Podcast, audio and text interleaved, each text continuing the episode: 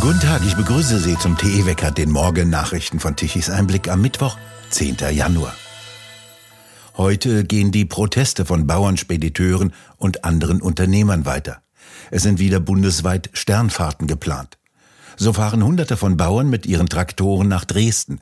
Dort haben die Vereinigung Landschaft Verbindung Sachsen und der Sächsische Landesbauernverband sowie der Sächsische Waldbesitzerverband zu einer großen Demonstration auf dem Theaterplatz aufgerufen.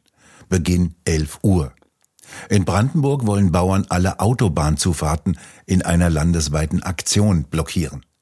In Flensburg wollen Hunderte von Bauern eine Sternfahrt zum Wahlkreisbüro von Robert Habeck veranstalten. Um 9.30 Uhr treffen sich die Landwirte an vier Sammelpunkten vor der Stadt und wollen ab 11 Uhr zur Geschäftsstelle der Grünen fahren. Die Polizei rechnet mit erheblichen Verkehrsbehinderungen im Innenstadtbereich. In Hessen findet eine große Sternfahrt nach Kassel statt. In Bayern finden in Weilheim, Bad Reichenhall und Ingolstadt Protestfahrten statt. Regional finden viele andere kleinere und größere Aktionen statt. Die Polizei weist übrigens darauf hin, dass Traktoren als Kundgebungsmittel zugelassen und daher von der zweckgebundenen Nutzung entbunden seien. Viele hatten sich die grünen Traktorkennzeichen notiert und Anzeige erstattet. Der Vorstandssprecher des Spitzenverbandes für Straßengüterverkehr, Logistik und Entsorgung in Deutschland BGL, Dirk Engelhardt, forderte Schluss mit der CO2-Doppelbelastung bei Maut und Diesel. Die Mautmilliarden müssten für Straßen, Brücken und Parkplätze eingesetzt werden und für Zuschüsse in einen klimafreundlichen Straßengüterverkehr. Die Mauterhöhung treibe nur die Inflation an. Der Bundesvorsitzende der deutschen Polizeigewerkschaft, Rainer Wendt, sieht in den Warnungen vor einer angeblichen Unterwanderung der Bauernproteste eine bewusste Diskreditierung der Landwirte. Er finde, sagte er, dieses vorzeitige Framing bösartig.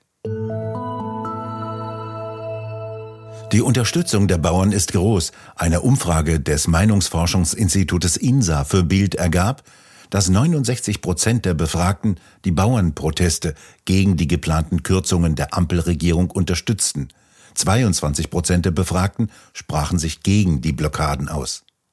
Einer Umfrage des Meinungsforschungsinstitutes INSA zufolge ist ebenfalls mittlerweile eine Mehrheit der Bürger bereit, auf der Straße gegen die Ampelkoalition zu demonstrieren. 45 Prozent der Befragten können sich vorstellen, ihre Unzufriedenheit öffentlich auf der Straße zu zeigen. 40 Prozent würden nicht gegen die Politik der Ampel demonstrieren, obwohl sie unzufrieden sind. 15 Prozent äußerten sich bei der Umfrage nicht. Besonders unzufrieden schienen Wähler der FDP zu sein. 48 Prozent der FDP-Wähler kann sich vorstellen, gegen die eigene Regierung und damit auch gegen die eigene Partei zu protestieren. Aber 66 Prozent der SPD-Sympathisanten können sich der INSA-Umfrage zufolge nicht vorstellen, gegen die Ampel zu protestieren. Bei den Grünen sind es sogar 69 Prozent. In Cottbus wollen am Donnerstag Bauern mit ihren Traktoren zu einem Termin von Kanzler Scholz fahren. Dort will Scholz Deutschlands modernstes ICE-Werk eröffnen. Brandenburgs Bauernverband plant eine Kundgebung mit 1000 bis 1500 Teilnehmern und 500 Traktoren, so die Sprecherin des Verbandes gegenüber Bild. Sie wollen ein Gespräch mit dem Kanzler zu den geplanten Preissteigerungen von Agrardiesel und Kfz-Steuern. Sie wollen das Protokoll umgehen, warten, bis Scholz das Werk verlässt und ihn dann ansprechen. Kanzler Scholz solle aber nicht blockiert werden, verspricht der Bauernverband.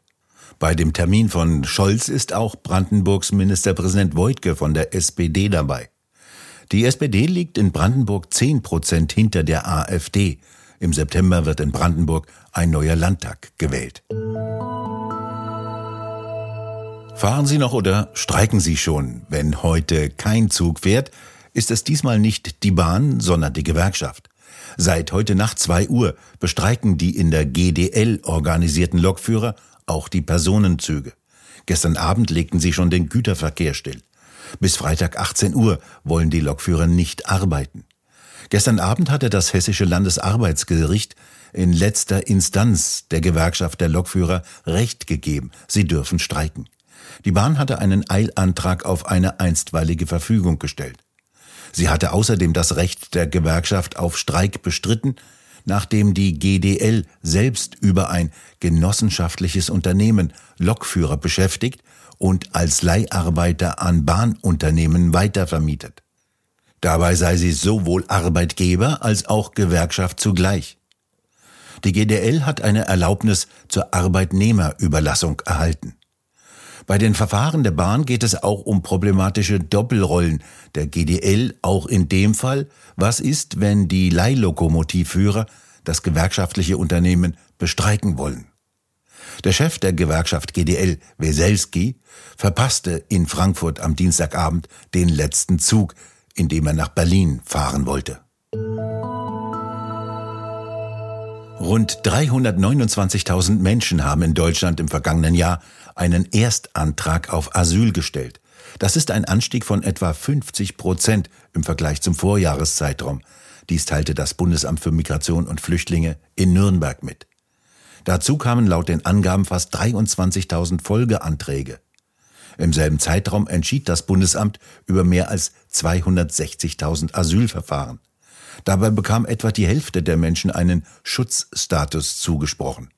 Abgelehnt wurden die Anträge von fast 62.000 Menschen. Knapp 65.000 Verfahren wurden aus verschiedenen Gründen eingestellt. Zum Beispiel, weil der Asylantrag zurückgenommen wurde. Fast 23.000 aller Erstanträge betrafen laut Angaben des Bundesamtes in Deutschland geborene Kinder unter einem Jahr. Mit mehr als 104.000 Asylanträgen seit Jahresbeginn war Syrien das zugangsstärkste Herkunftsland und lag damit vor der Türkei mit 62.000 und Afghanistan mit 53.000 Bewerbern.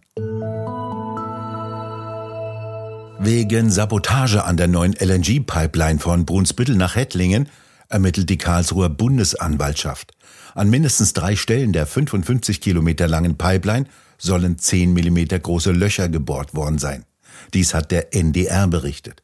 Die undichten Stellen seien Ende November bei einer Druckprobe festgestellt worden. Die Leitung sollte, wie die SHZ berichtete, bereits Ende des vergangenen Jahres in Betrieb gehen. Das Unternehmen, das die Gasleitung baut, hatte sich jedoch bereits Ende November an die Landespolizei gewandt und auf die Beschädigungen hingewiesen. Im August vergangenen Jahres besetzten Klimaextremisten einen Teil der Baustelle und Anlieger gingen rechtlich gegen den Bau vor. Deren Klagen wurden abgewiesen. Die FDP-Fraktion im Schleswig-Holsteinischen Landtag will wissen, wie sich Schleswig-Holstein bei Fragen der Energie- und Versorgungssicherheit aufstellt und bereitet eine kleine Anfrage dazu vor. Die SPD will mehr Schulden machen und deshalb ein Ende der Schuldenbremse beschließen. Auf ihrer Klausurtagung morgen und übermorgen soll das Ende der bisherigen Schuldenbremse beschlossen werden, hat Bild erfahren. Danach heißt es in der Vorlage der SPD-Fraktionsspitze, die Bild vorliegt, dass mehr Staatsschulden gemacht werden sollen als bisher erlaubt. Die bisherige Schuldenbremse sei nicht mehr zeitgemäß. Die derzeit starren Regeln seien ein Wohlstandsrisiko für jetzige und kommende Generationen, so die SPD. Jetzt sollen neue Leitplanken für eine moderne, zukunftsorientierte Haushaltsführung im Grundgesetz verankert werden, schreiben die Sozialdemokraten in ihrer Vorlage. Zunächst wollen die Sozialdemokraten ihre Wünsche und den Investitionsbedarf der kommenden Jahre und Jahrzehnte auf ihre Wunschzettel schreiben. Danach wollen sie überlegen, wie die Schuldenbremse gelockert werden müsse. Am Ende solle, so Bild, ein neuer haushaltspolitischer Deal für unser Land stehen. Noch nie hat der deutsche Staat so viel Geld von den Bürgern abgegriffen, und dennoch kommen die Sozialdemokraten nicht damit aus. Gut, dass sie keine Herrschaft über die Sahara haben. Dort wäre der Sand bald weg. Es bleibt heute noch sonnig und kalt. Das Hochdruckgebiet lässt weiterhin trockene Polarluft hineinströmen. Die Temperaturen liegen bei minus zwei bis minus vier Grad tagsüber, nachts noch bis minus zehn Grad im Osten und bis minus vier Grad im Westen. Im Südwesten können sich einige kleinere Wolkenfelder bilden. Und nun zum Energiewendewetterbericht von Tichys Einblick. Mit dem Wind ist es nichts derzeit. Magere 7 Gigawatt an elektrischer Leistung kamen um 12 Uhr mittags gestern an. Dabei sollen die Windräder doch 66 Gigawatt produzieren können, machen uns die Energiewender weiß. Nur ganz kurzfristig kam gestern die Sonne zum Tragen und sorgte für ein Peak um 12 Uhr mittags von 18 Gigawatt an elektrischer Leistung. Ab 15 Uhr war es allerdings auch schon wieder vorbei damit. Die Sonne neigte sich dem Horizont zu und hatte kein Verständnis für Deutschlands Energiewende. Dabei hatte Deutschland doch einen recht hohen Bedarf an elektrischer Leistung von 78 Gigawatt um 12 Uhr mittags. 44 Gigawatt lieferten die konventionellen Kohle- und Gaskraftwerke. Sie versauten mit einem Ausstoß von 402 Gramm CO2 pro Kilowattstunde auch wieder Robert Habecks Klimabilanz. Der will Vorbild für die Welt sein. Wir bedanken uns fürs Zuhören. Schön wäre es, wenn Sie uns weiterempfehlen.